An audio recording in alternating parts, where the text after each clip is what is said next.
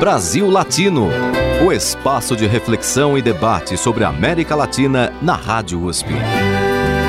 Apresentação Marco Piva. Olá, amigos e amigas do Brasil Latino, o programa que aproxima o Brasil da América Latina e a América Latina do Brasil. Sempre uma entrevista com temas de interesse do nosso país, do nosso continente e do mundo. Hoje, o nosso convidado é Lawrence P., empresário, graduado em filosofia no Lafayette College, na Pensilvânia, e com mestrado na Universidade de Massachusetts, a UMass. De origem chinesa, Lawrence P. e sua família ergueram ao longo de décadas uma das maiores empresas de moagem de trigo do país, o Moinho Pacífico. Sempre preocupado com os rumos do Brasil, foi um dos primeiros grandes empresários a apoiar a oposição política ao regime militar, isto ainda no final dos anos 1970. Estudioso da filosofia, Pi admira as ideias de Jean-Paul Sartre e Hegel. Em 2015, mudou completamente sua vida. Vendeu o Moinho Pacífico para uma multinacional e voltou a estudar. Vivendo no circuito Bahamas, Flórida e São Paulo, adotou como temas preferidos de suas pesquisas a geopolítica e a macroeconomia do mundo, com foco no Brasil, nos Estados Unidos e na China. Bem-vindo ao Brasil Latino, Lawrence P. Muito obrigado, Marco. É um prazer estar no seu programa Brasil Latino e é uma honra de poder participar do seu programa que é um grande sucesso. Muito obrigado. E você também, Laurence Pi, é um personagem importante, especialmente no mundo empresarial brasileiro, porque você sempre demonstrou um interesse especial, não só como empresário, mas principalmente como cidadão, em participar dos rumos do nosso país.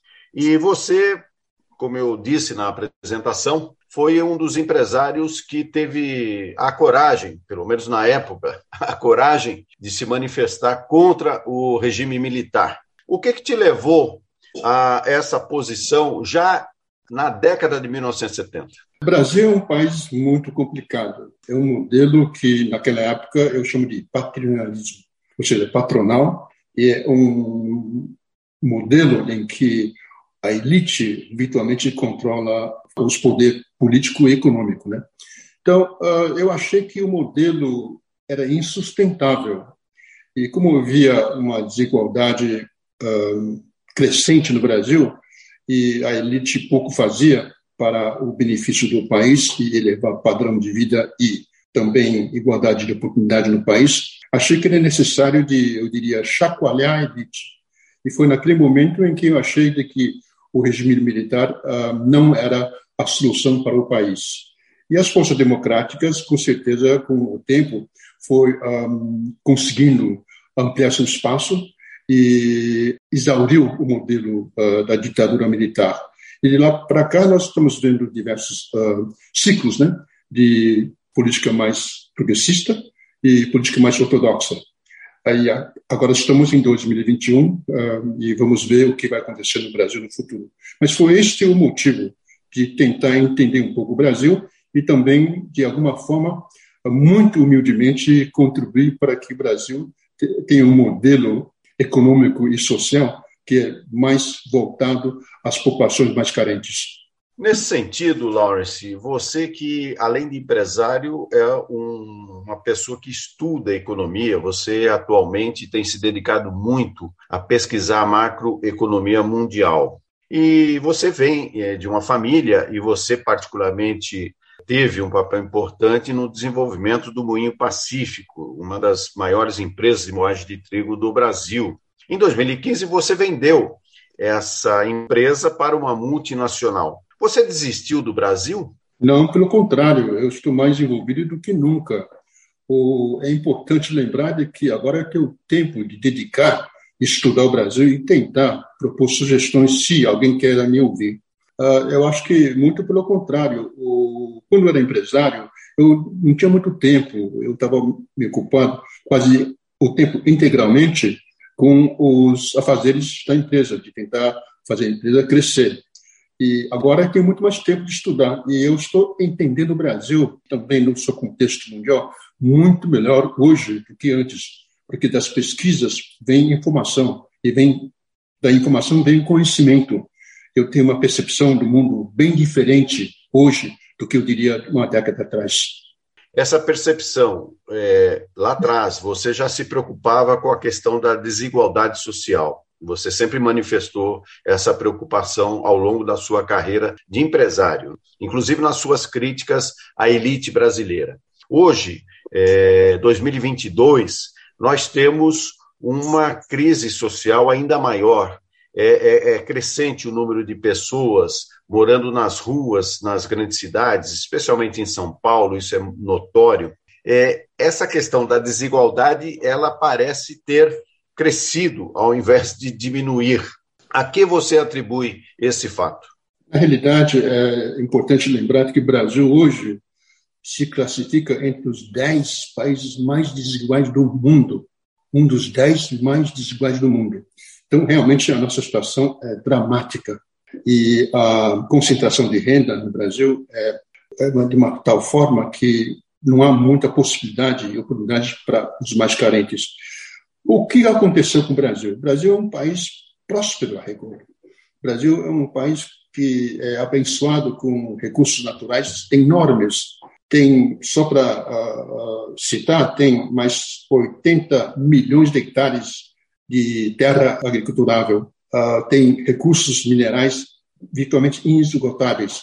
Tem energia, tem petróleo. Então, o Brasil tinha que ser um país rico. O problema é o modelo político e econômico que o Brasil hoje uh, está sendo conduzido, da forma que está sendo conduzida. Eu não tenho nada contra o capitalismo, Marco. Eu acho que o capitalismo é um modelo que, de fato, é um modelo eficiente, é um modelo que cria riqueza. O problema, Marco, é distribuição dessa renda. Esta é a questão. Então, você tem um sistema político que é difícil de ser funcional, com 33 partidos, com a forma que nós temos, estrutura política, em que os partidos mais é que nada mais é do que organizações de, eu diria que de com fins lucrativos, né? em vez de se uh, dos políticos se orientar pelo bem-estar social e o bem comum da população. É um modelo difícil e você tem, evidentemente, o poder econômico também que orienta de uma direção que nem sempre é a favor uh, do bem comum e da prosperidade comum. Agora, este modelo que você critica, ele não é de hoje, ele foi construído ao longo de décadas e talvez até tenha se aprofundado é, nos últimos anos por conta daquilo que se chama de presidencialismo de coalizão ou seja, um presidencialismo onde executivo e legislativo acabam fazendo uma troca de favores, digamos assim, para que ambos permaneçam é, nos seus é, poderes. E ultimamente nós vimos também no Brasil, você acompanhou isso também, um poder judiciário mais ativo, um poder judiciário que, inclusive, vem recebendo críticas porque estaria judicializando a política, ou seja, a política ela, ela estaria sendo subordinada até certo ponto por essas decisões judiciais. Como é que você vê a questão da Lava Jato, que foi um, um ícone, digamos assim, é, dessa presença do judiciário na política, e a partir daí, como que você vê a própria posição do judiciário em relação ao cenário nacional? Podemos confiar na justiça brasileira ou devemos ter suspeitas sobre ela? Esta é uma questão crucial. Uh, o judiciário do Brasil uh, devia ser neutro politicamente não é o trabalho, é responsabilidade e obrigação do judiciário de ter viés político. Ela tem que seguir a Constituição. Agora, num sistema político disfuncional, é difícil de, do judiciário não ter algum tipo de participação. Vejamos, hoje, por exemplo, o Lava Jato começou com o intuito de combater a corrupção, que todos nós concordamos que deve ser combatido e com vigor e com rigor. Entretanto, não pode existir o combate à corrupção seletivamente. A corrupção, é, seja da direita de esquerda, uh, tem que ser combatida. Agora, quando você vê Lava Jato hoje, por exemplo, Lava Jato virtualmente não existe mais. E se você for olhar o nosso executivo legislativo, você vê que ainda persiste uh, este vício de corrupção, seja mais explícito ou implícito. Uh, você tem membros uh, da, do legislativo com em posições importantíssimas, né, que têm um histórico questionável, que tem paira muitas dúvidas sobre o comportamento ético e moral dessas pessoas. E essas pessoas estão no poder. Então, eu acho que o judiciário tem que ser neutro. E eu acho que o, esforços como o Lava Jato são necessários, desde que seja igual para todo mundo. Então, aí que é o pecado. Quando um, um processo de investigação uh, de corrupção tem um viés político, aí você uh, muda um pouco o, o, o, a ótica desse tipo de processo, e você pode dizer até que seria um tipo de perseguição política. E aí que está o problema.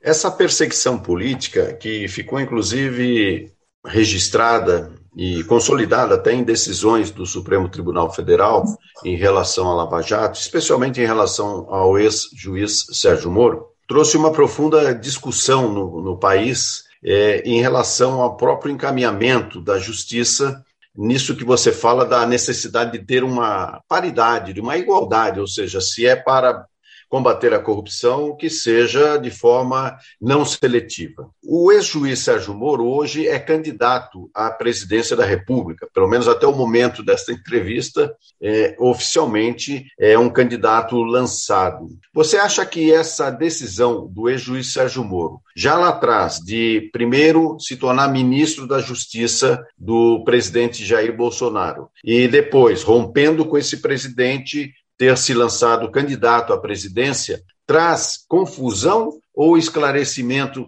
para a população? Na realidade, essa pergunta teria que ser feita para o próprio candidato, se ele tinha um projeto político ou não. Uh, eu gostaria de acreditar de que o projeto dele seria apenas uh, passar o Brasil uh, a limpo, ou seja, ele é realmente convicto em que a corrupção é um mal que o Brasil precisa ser se eximido desse tipo de, de, de modelo de corrupção que paira no, na política e também paira no setor empresarial. Eu não, não tenho como uh, avaliar se ele tem algum tipo de projeto político ou não. Só sei de que ele foi um juiz e depois foi ministro e agora é candidato. Uh, agora cabe a ele responder se ele teve um projeto político desde o início ou não? Laurence P., você é um empresário que tem uma formação em filosofia, inclusive, ultimamente você tem estudado muito Hegel, é, e uhum. também é um admirador de Jean-Paul Sartre, ou seja, você tem trafegado aí muito pela filosofia, o que não é muito comum entre o empresariado, a gente pode dizer dessa forma, porque o empresariado, às vezes, tem, é, principalmente o empresariado brasileiro, tem uma vocação assim mais prática, mais pragmática, então. É, pão, pão, queijo, queijo. E essas nuances filosóficas, elas são muito importantes, não só para conhecimento próprio, como para própria é, atuação do empresário nas suas atividades. Eu perguntaria rapidamente, porque o nosso tempo deste primeiro bloco está esgotando, você que nota daria para o nível intelectual do empresariado brasileiro, de 0 a 10? De 0 a 10, em matérias de competência administrativa, eu daria um 8. Em questões de moral e ética e uh, referente aos seus interesses bem social, igualdade, etc., eu daria nota 4. Bom, na média, então, está aí com uma média de 6. O empresariado que passa de ano, mas não passa com louvor, né?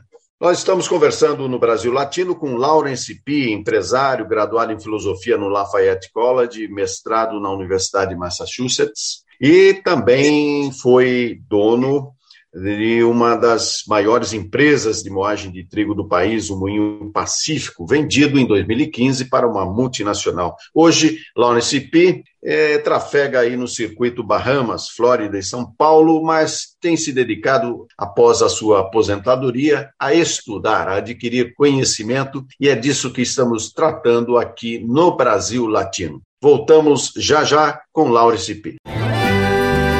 Você está ouvindo Brasil Latino, o espaço de reflexão e debate sobre a América Latina na Rádio USP. A apresentação: Marco Piva. E voltamos com Brasil Latino, o programa que aproxima o Brasil da América Latina e a América Latina do Brasil. Sempre uma entrevista com temas de interesse do nosso país, do nosso continente e do mundo. Atualmente, o mundo vive uma situação de conflito na Ucrânia, uma guerra. Tropas russas invadiram aquele país e estão provocando uma discussão mundial a respeito da própria estabilidade deste planeta.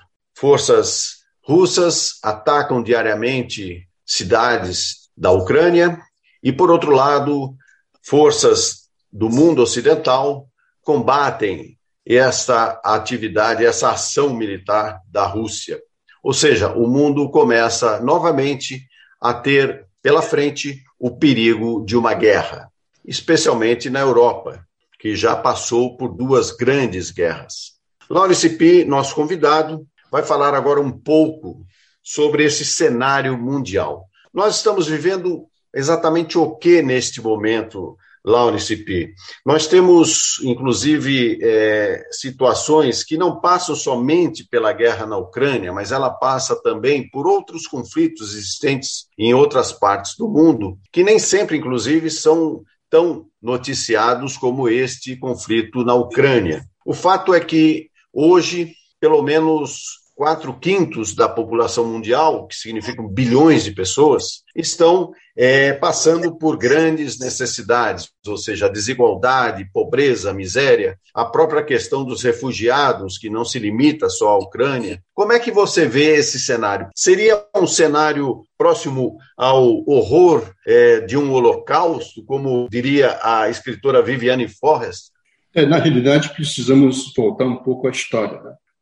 A Rússia é um país uh, que dominou o leste Europa durante o período da União Soviética e virtualmente controlou os países que eu chamaria de países uh, que de buffer da União Soviética.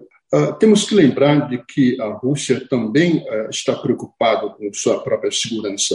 O que, na minha opinião, desencadeou esta guerra é também uh, o fato da OTAN tem sistematicamente avançado no, para o leste. Eu lembro de que foi feito um compromisso em 1991, acredito, em que durante a unificação da Berlim, uh, o Ocidente prometeu de que não iria avançar uma polegada ao leste, ou seja, não ia avançar em cima da Rússia. E com o colapso da União Soviética em 91, a Rússia tornou-se um, um, um, poder uh, muito menos efetivo do que era durante a época da União Soviética. Uh, de lá para cá, a OTAN avançou e incorporou quase 14 ou 15 países na OTAN. A OTAN, a existência dela foi por causa do Pacto de Varsóvia, né? Ah, era contrapartida da, da, do Pacto de Varsóvia, que era a União Soviética contra o Oeste. Devemos lembrar de que a Alemanha uh, invadiu duas vezes a Rússia e a França uma vez na época de Napoleão. Então, uh, eu entendo de que a preocupação da Rússia em questão da sua segurança. Eu só quero trazer uh, a memória de que em 1962 os Estados Unidos também ficou preocupado com mísseis instalados em Cuba. E o então presidente Kennedy virtualmente estava decidido a arriscar uma guerra nuclear com a União Soviética de então. Ah, por quê? Porque se sentia ameaçado com mísseis em Cuba. Agora, você imagina ah, Estônia, ah, Látvia, Ucrânia, Geórgia, Azerbaijão, etc., que são países que fazem fronteira com a Rússia, sendo armado pela OTAN. Uh, eu acho que OTAN é uma metralhadora giratória à procura de um alvo. Você lembra de que em ano passado, mês do ano passado, quando a OTAN, naquela cúpula, quando a OTAN, durante eh, este, esta reunião, ele focou a China e de lá para cá, Alemanha, Inglaterra, França já mandaram navios de guerra para mar do sul da China. Então, você vê que uh, este sentimento, essa máquina de guerra, sempre existiu. E ela perderia relevância se não tivesse um inimigo uh, real ou fabricado. E eu acho que a invasão da Ucrânia é um horror. O sofrimento humano é horrível. Talvez 4 milhões, 5 milhões de refugiados. Agora, não só isto, as consequências econômicas são enormes, enormes. Uh, isto vai trazer pobreza, fome, devastação de países pobres, da África, Oriente Médio, América Latina, inclusive, nós aqui, e Sudeste Asiático, dos países mais pobres. Quantos sofrimentos vai trazer?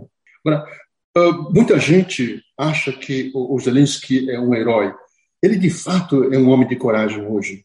Entretanto, a história dele também devemos analisar com cuidado. Como é que ele surgiu? Ele era um ator de televisão e essa televisão é de propriedade de um, um oligarca ucraniano chamado Kolomoisky, que é um notório uh, personagem que, inclusive, foi banido de entrar nos Estados Unidos por lavagem de dinheiro e outros crimes.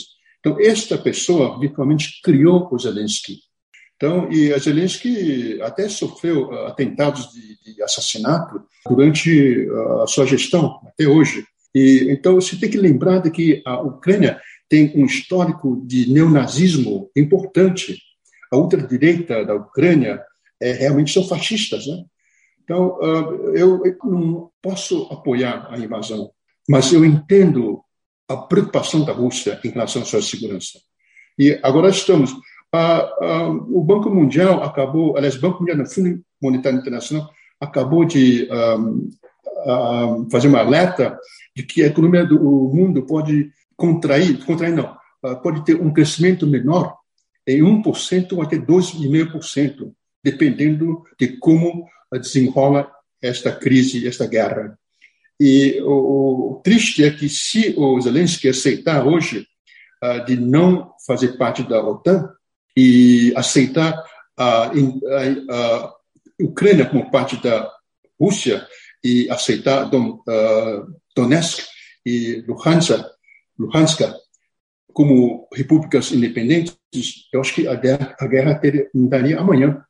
Então, vamos ver se há um acordo entre a Rússia e a Ucrânia. E é assim que nós estamos torcendo.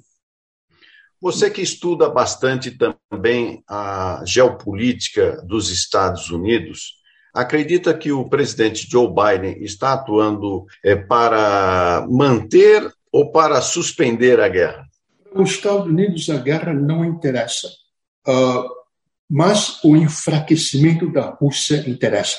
Então, uh, OTAN, o Macron disse em mil, 2019, estava em estado de um, morte cerebral.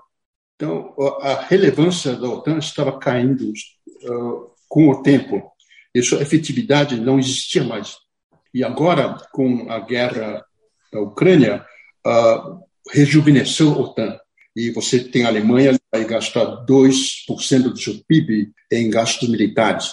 De todo o Ocidente vão gastar muito mais em armar suas forças armadas. Os Estados Unidos tinha, na minha opinião, tinha um receio de que a Rússia tornasse parte da União Europeia, porque daí seria um bloco muito poderoso. A Rússia tem 17 milhões de quilômetros quadrados, que é a soma da China e Estados Unidos junto. Ela tem hoje, pelo preço de mercado dos commodities, em torno de 100 trilhões de reserva natural. Então, a Rússia é um país que com cerca de 45 milhões de pessoas. Ela, com certeza, pode ser uma grande potência. E você pode imaginar a Rússia fazendo parte da União Europeia, o bloco seria uma potência. e se rivalizaria com China, com Estados Unidos, com qualquer poder. E isto não seria dos interesses dos Estados Unidos, porque hoje, da forma que está, os Estados Unidos, de fato, têm uh, um domínio e uma influência enorme na Europa, na União Europeia. E é tudo geopolítica, Marco. Uh, no mundo não existe o, o, o país uh, bom ou país mau. Todos os países visam seu próprio interesse. E quando esses interesses uh, entram em contradição com o interesse de outros países, geralmente é o país mais forte que vai eventualmente vencer essa, essa luta. Né? Estamos vendo que o mundo está dividido em dois virtualmente hoje. Tem o bloco leste e tem o bloco oeste. É, infelizmente para todos nós, que essa divisão vai se acirrar mais ainda e nós vamos uh, ter dois blocos antagônicos virtualmente. Eu aqui não estou aqui para pregar para ninguém o modelo político que cada país deve adotar.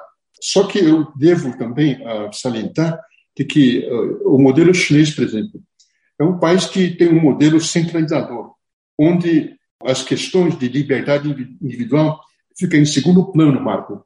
Por que, que fica em segundo plano? Porque para o povo chinês, muito mais importante estabilidade do que liberdade. E tendo um grau de liberdade suficiente, é muito mais importante para o povo chinês ver o progresso do país, elevação de padrão de vida.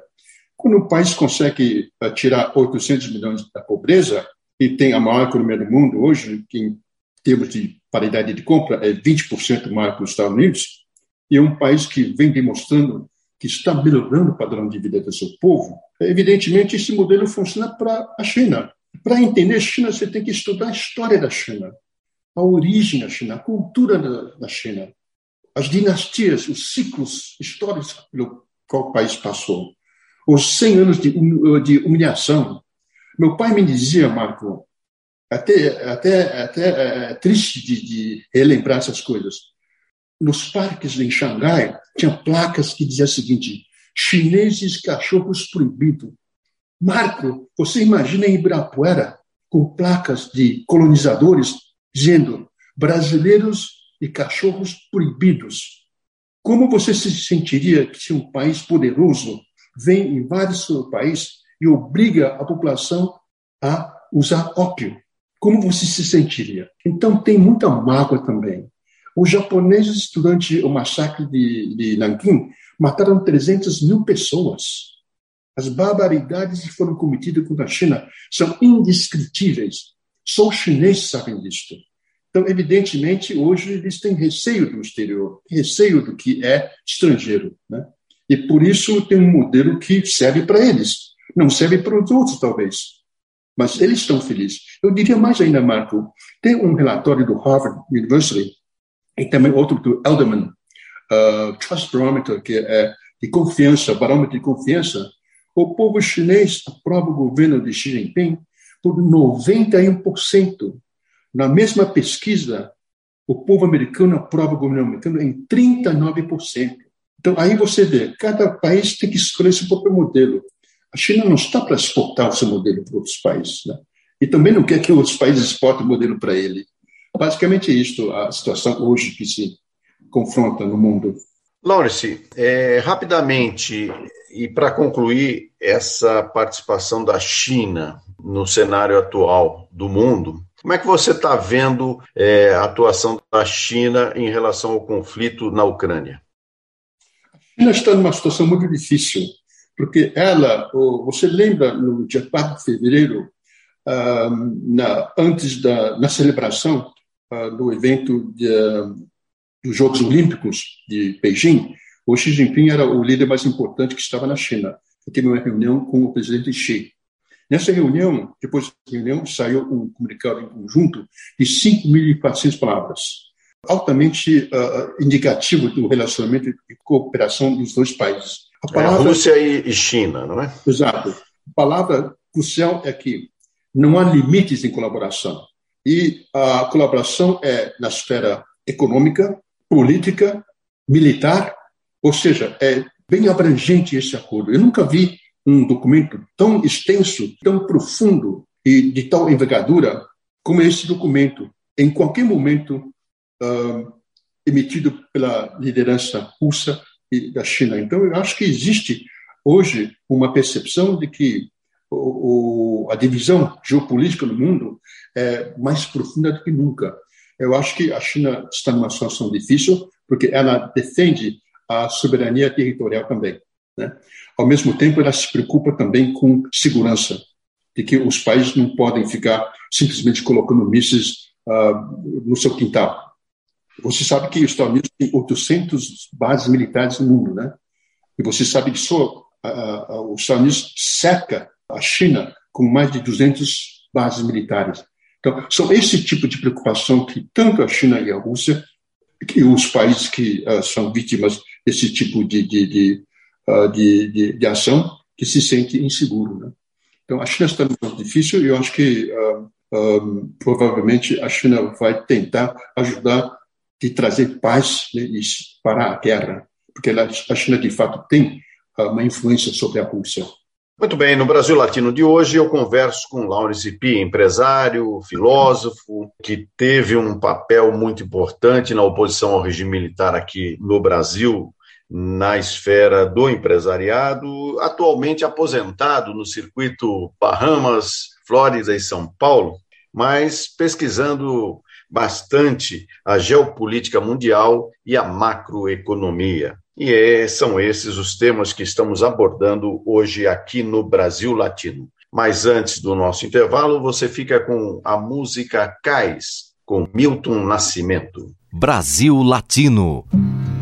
Para quem quer se soltar, invento cais, invento mais que a solidão me dá. Invento lua nova clarear,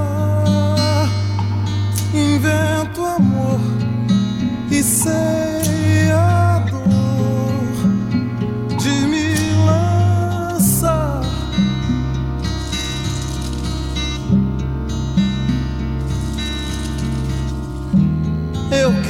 queria ser feliz invento mar, invento em mim o sonhador.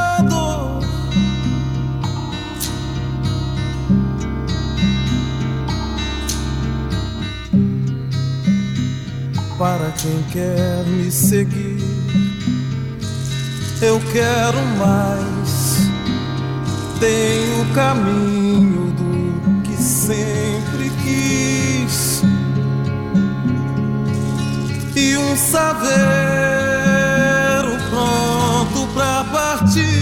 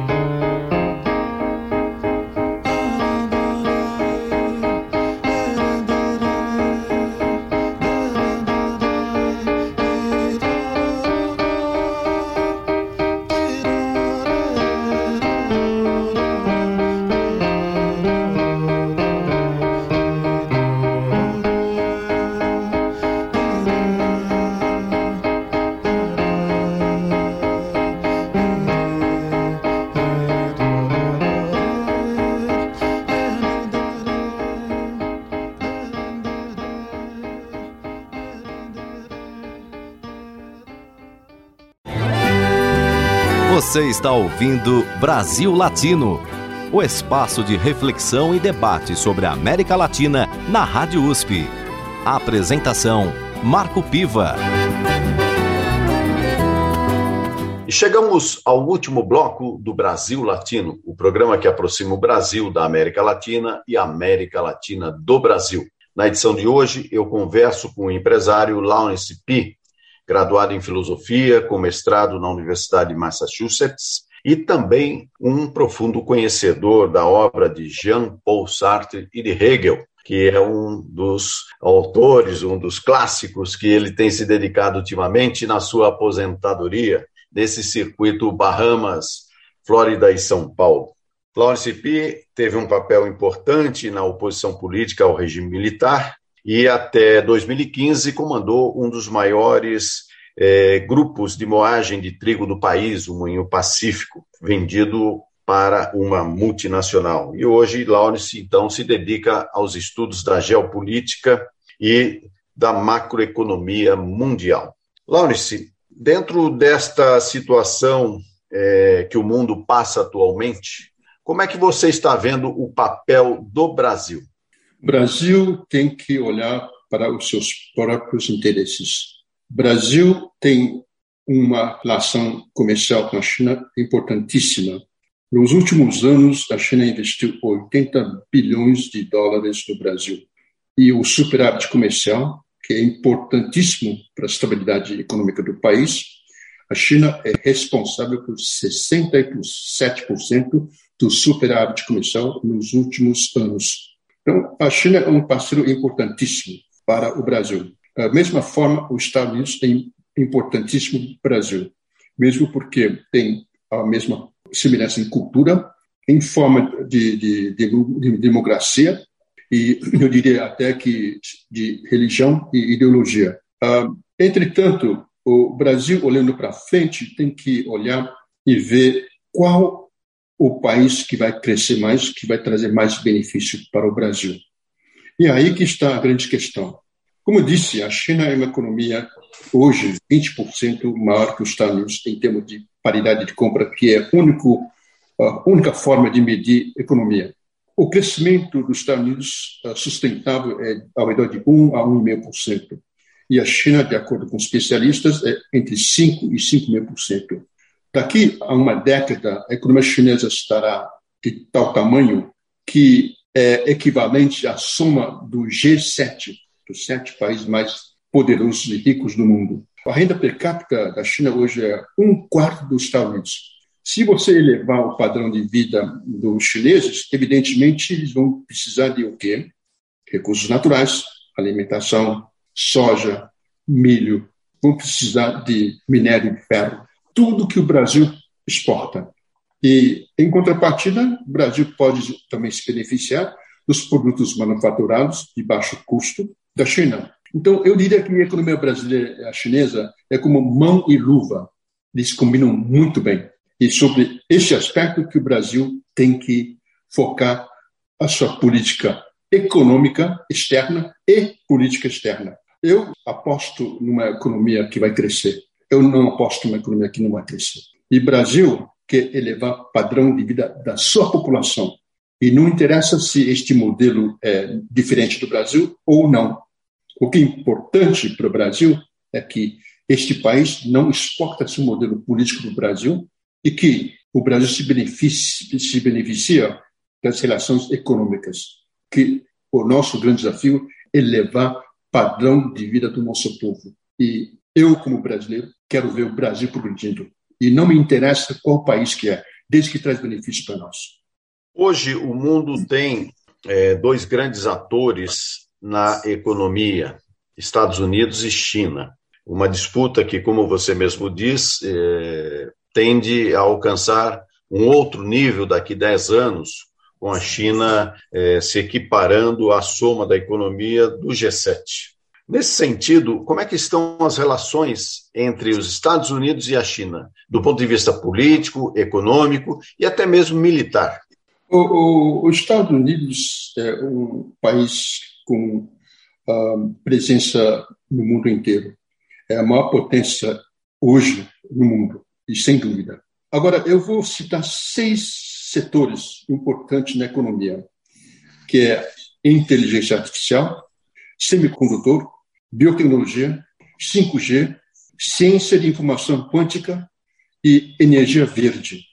Esses são seis setores que eu acho que vai determinar a economia de cada país. Hoje, os Estados Unidos lidera em inteligência artificial, semicondutores, biotecnologia E a China lidera em 5G, ciência de informação quântica e energia verde. Uh, de acordo com especialistas, e eu não sou, até 2030 a China estará dominando em todos os seis setores. A China hoje produz seis vezes mais engenheiros do que os Estados Unidos.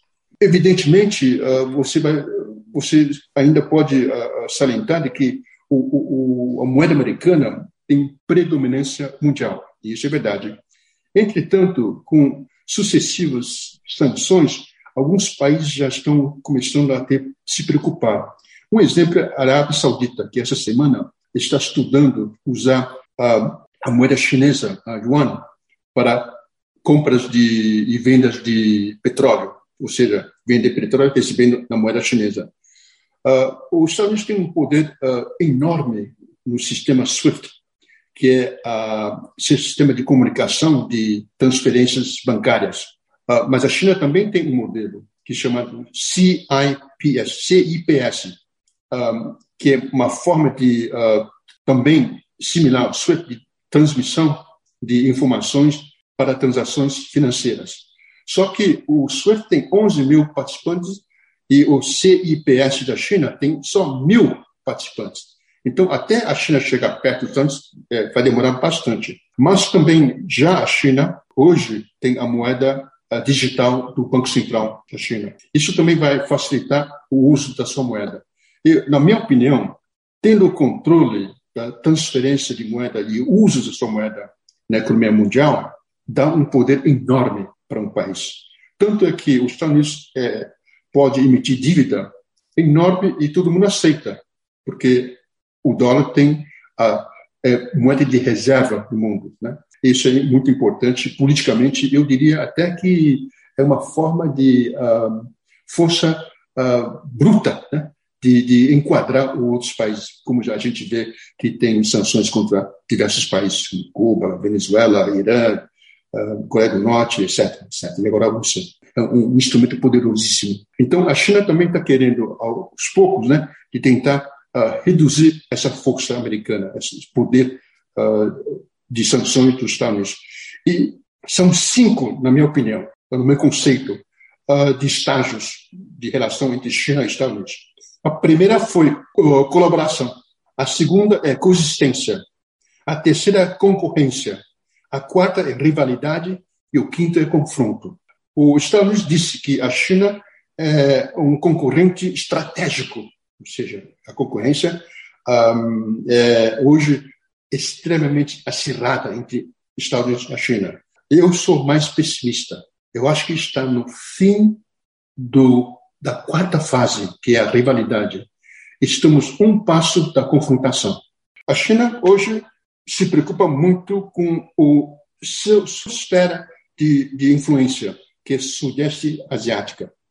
Isso porque, se por acaso algum país dominar uh, o mar uh, sul da China e bloquear o Estreito de Málaga, você estrangula toda a exportação e importação da China por vias marítimas.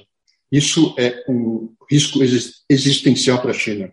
E por esse motivo, eu acredito que a China está sendo mais assertivo uh, na, no mar do sul da China, e quer ter domínio e controle para que nunca seja vítima de algum tipo de bloqueio uh, marítima que poderia uh, afetar sua sobrevivência como país.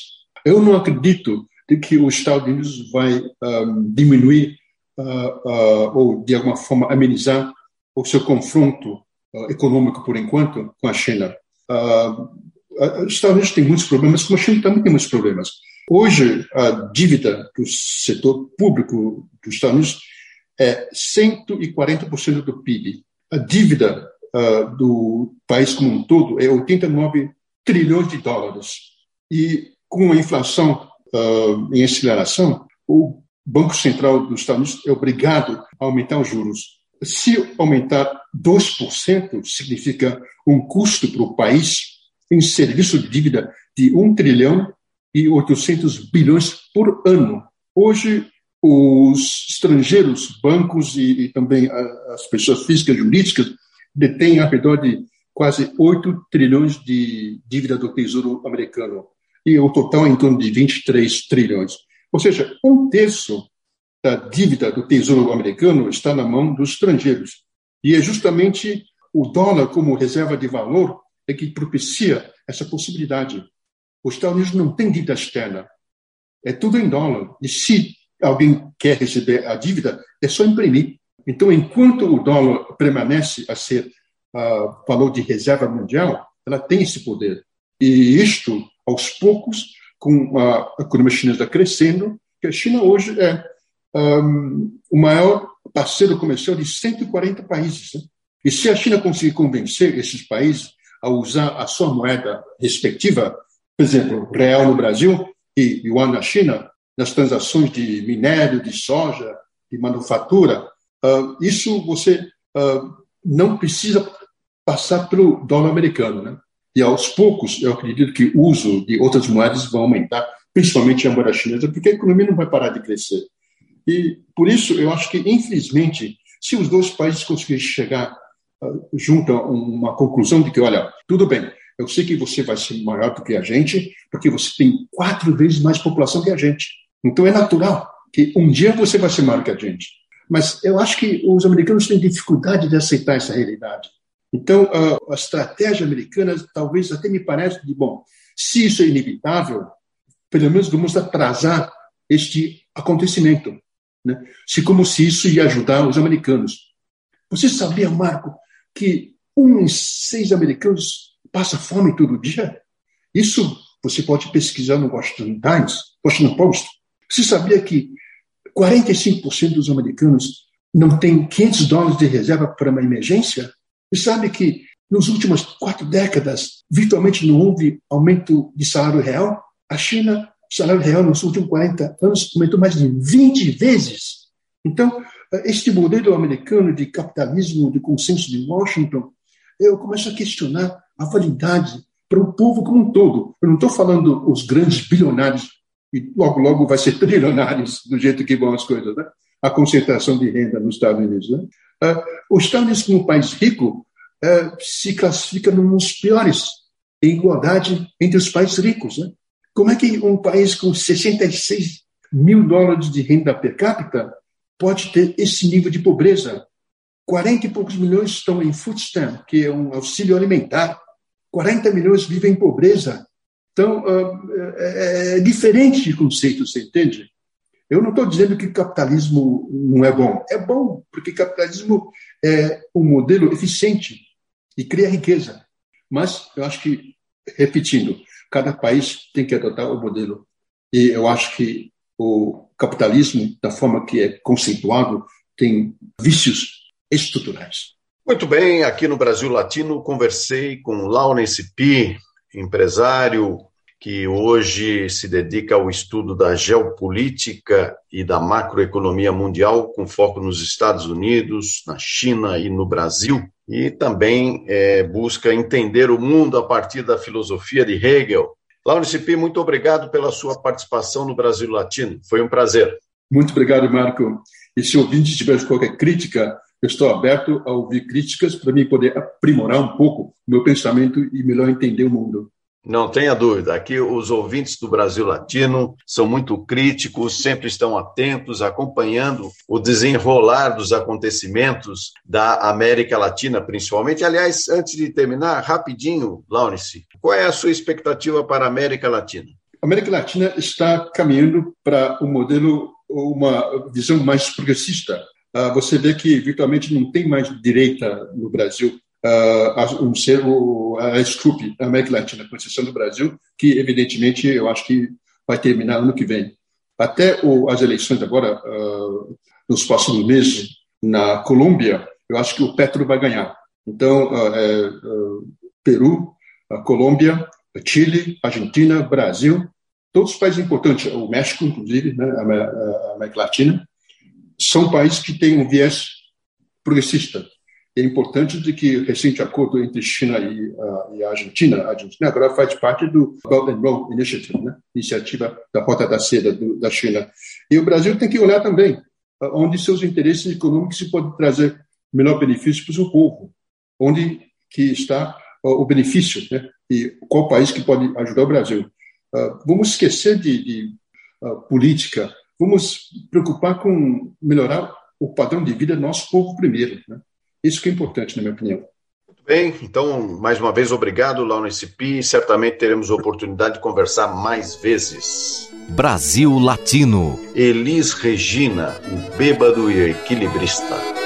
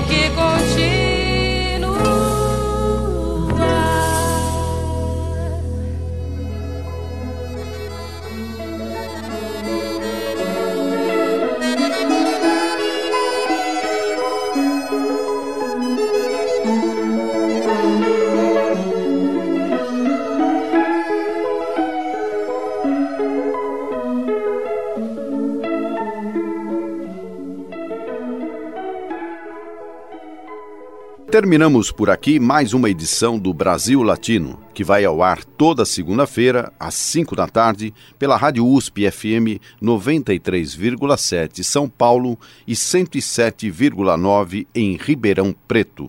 Nosso programa tem a produção de áudio de Benê Ribeiro, produção de Alexandre Veiga, assistente de produção Ítalo Piva e curadoria musical Carlinhos Antunes. Você pode ouvir todas as edições do Brasil Latino em formato de podcast em soundcloud.com brlatino e também nas principais plataformas de áudio. Acompanhe conteúdos exclusivos na nossa página no Facebook. Basta procurar por Brasil Latino.